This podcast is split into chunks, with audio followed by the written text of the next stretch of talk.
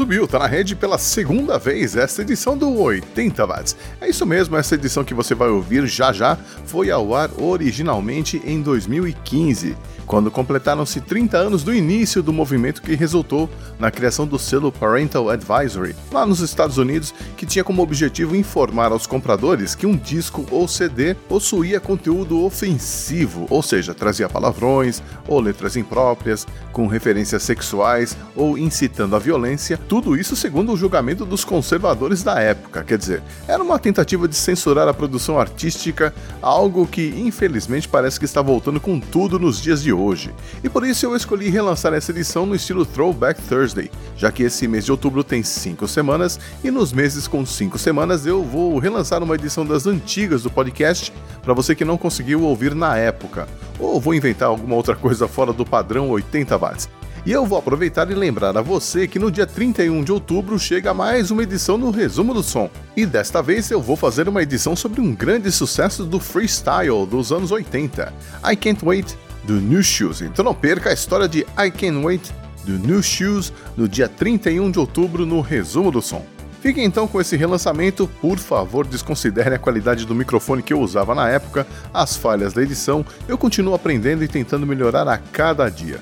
Vamos lá, embarcando nessa viagem curtinha ao passado até o ano de 2015 para falar de algo que aconteceu em 1985. A gente se vê por aí, um abraço!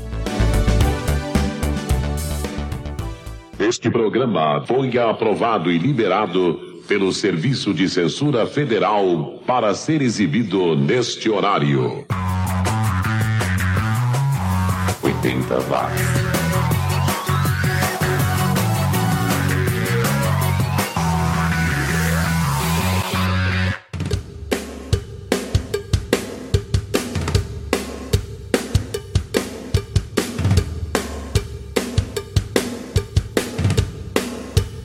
Tá na rede, tá começando mais uma edição do 80 watts, o som dos anos 80 que você ouviu em megahertz agora ouve em megabytes. Eu sou o Xi e hoje eu preparei uma edição comemorativa. Se bem que não tem muito a ser comemorado, né? É que há 30 anos, ou em outras palavras, em setembro de 1985, começava o movimento que resultou na criação do selo Parental Advisory, que tinha como objetivo informar aos compradores que um disco ou CD possuía conteúdo ofensivo, ou seja, trazia palavrões ou letras impróprias, com referências sexuais ou incitando a violência um grupo formado pela Tipper Gore, esposa do então senador e futuro vice-presidente dos Estados Unidos Al Gore, a Susan Baker, esposa do então secretário do Tesouro, a Pen Howard, que era esposa de um corretor de imóveis famoso, e a Sally Navius, esposa do presidente da Câmara dos Vereadores de Washington, criaram o grupo PMRC, o Parents Music Resource Center. O motivo? Elas estavam preocupadas com a mensagem das músicas que as filhas estavam ouvindo. Elas queriam moralizar toda a indústria musical americana, ou seja, a velha censura que nós conhecemos bem, e a briga acabou no Senado americano e contou com audiências de artistas como o John Denver, o Dee Snyder, que aliás fez um belo discurso, procure aí no YouTube, vale a pena, e o Frank Zappa. No programa de hoje, nós vamos ouvir algumas músicas que foram listadas pelo grupo PMRC como exemplos de músicas que não deveriam ser permitidas para menores de idade.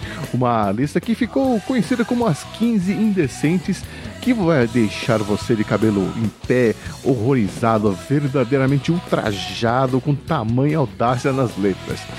Só que não, né? Por exemplo, esta música que a gente está ouvindo ao fundo, We're Not Gonna Take It, em versão instrumental, entrou na lista por incitar a violência fala sério. A gente começa então pegando pesado com o ACDC com Let Me Put My Love Into You, do álbum Back in Black de 1980, o Def Leppard com High and Dry, do álbum de mesmo nome lançado em 81, e o Motley Crue com Bastard, do álbum Shout at the Devil de 83. Essa é talvez a única música da lista que a gente pode considerar meio violenta mesmo, o que não justifica a censura.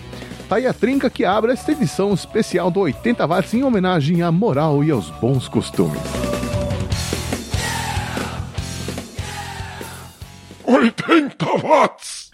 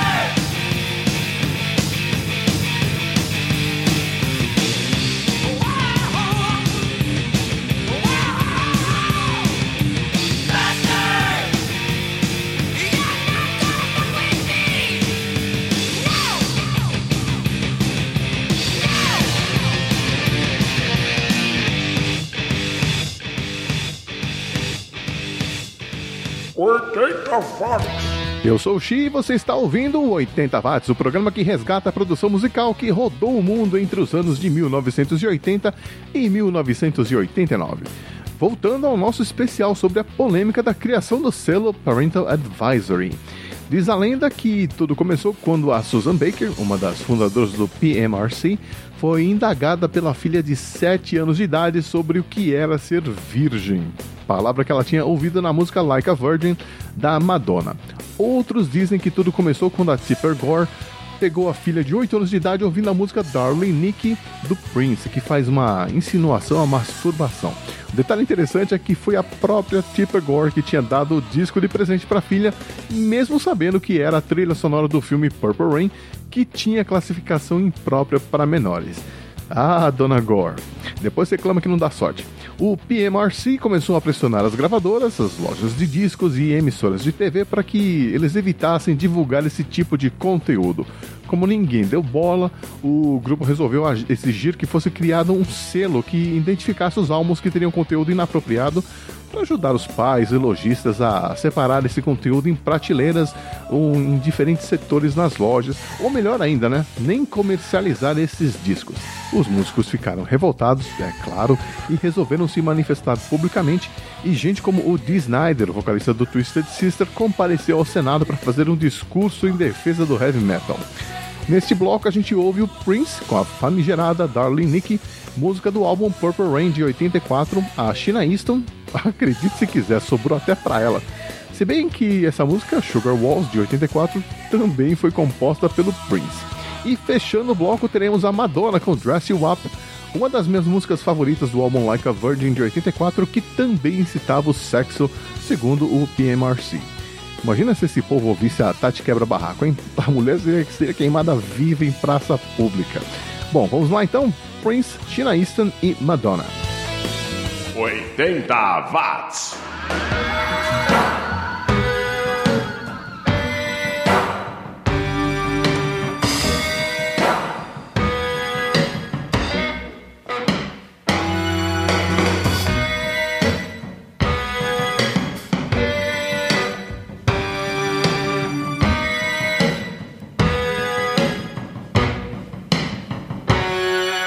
I knew a girl named Nikki. I you could say she was a sex fiend. I met her in a hotel lobby, masturbating with a magazine. She said, How'd you like to waste some time? And I could not resist when I saw little Nikki grind.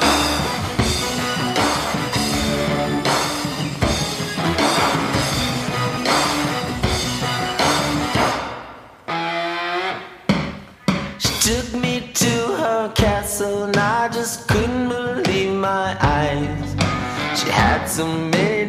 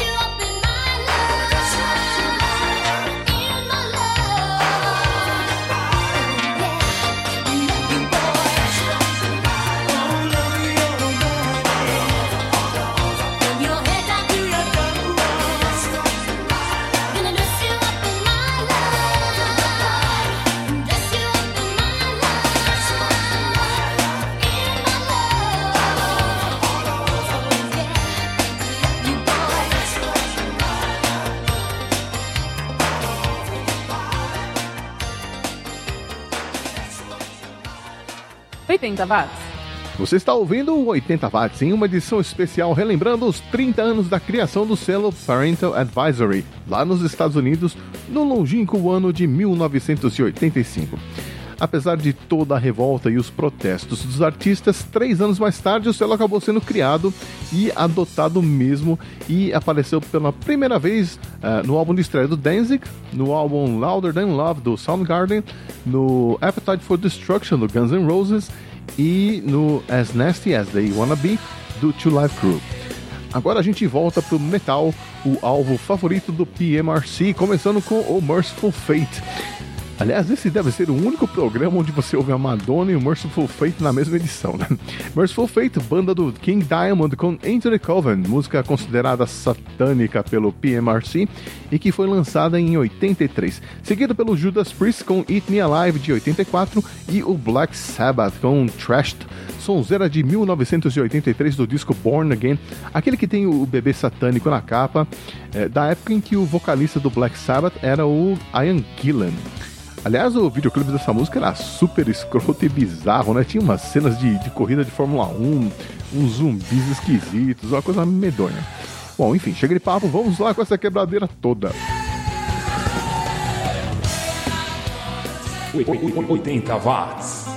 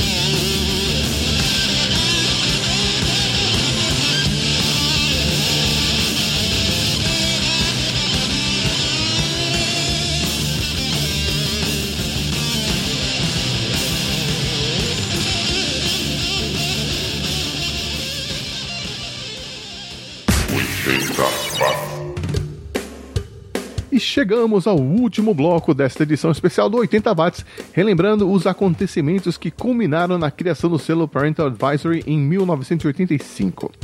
Bom, e qual foi o resultado de toda essa celeuma sobre o conteúdo dos discos que recebiam esse selo do PMRC? É óbvio, né? O tiro saiu pela culatra. Ficou mais fácil saber qual disco comprar. Se tinha o selo, era uma coisa proibida, uma coisa que seus pais não queriam que você ouvisse, e na lógica adolescente, isso era sinônimo de coisa boa. Se nós analisarmos as músicas que estavam na lista, nós, nós vamos perceber duas coisas. Primeiro, elas nem eram famosas, né? Muitas nem tocavam nas rádios. Algumas bandas não tinham acesso à mídia tradicional, como era o caso do Venom, por exemplo. E todo mundo acabou se aproveitando da propaganda gratuita.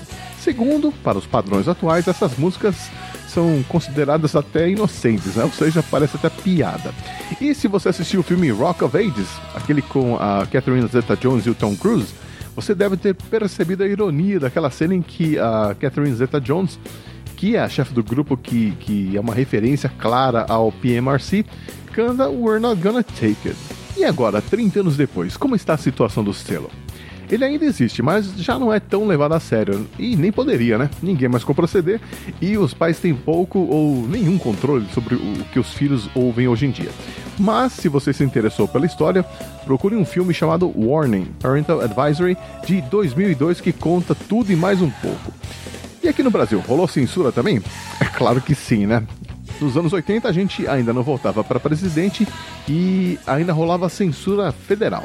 Algumas bandas que tiveram problemas com a censura foram a Blitz, que teve as duas últimas faixas do lado B do disco As Aventuras da Blitz riscadas.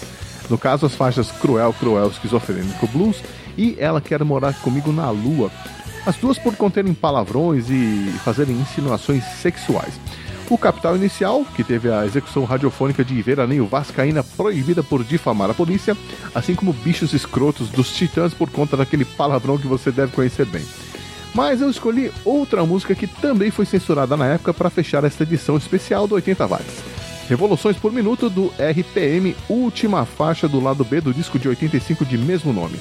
A justificativa para a censura foi porque a música parecia fazer uma apologia às drogas, uma desculpa esfarrapada, né? Já que era óbvio que as referências da música deixavam claro que o Paulo Ricardo estava mesmo era pessimista com a situação política, econômica e social do Brasil naquela época.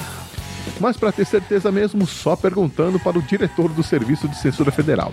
Lembrando que em 85, a famosa senhora Solange Teixeira já não era mais a, a diretora do serviço.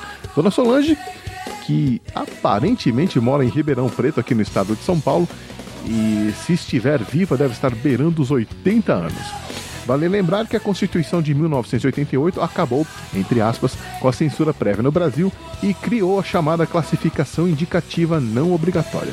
Mas essa foi uma forma de o Estado continuar regulando, mesmo que discretamente, o conteúdo das produções culturais. Mas não vamos reclamar porque a situação já foi muito pior, né? Vamos lá então para o último bloco desta edição especial do 80 Watts. E eu volto na semana que vem com mais uma seleção das músicas esquecidas em algum lugar do passado. Censuradas ou não, elas sempre vão tocar por aqui. Um abraço e até lá. 80 watts.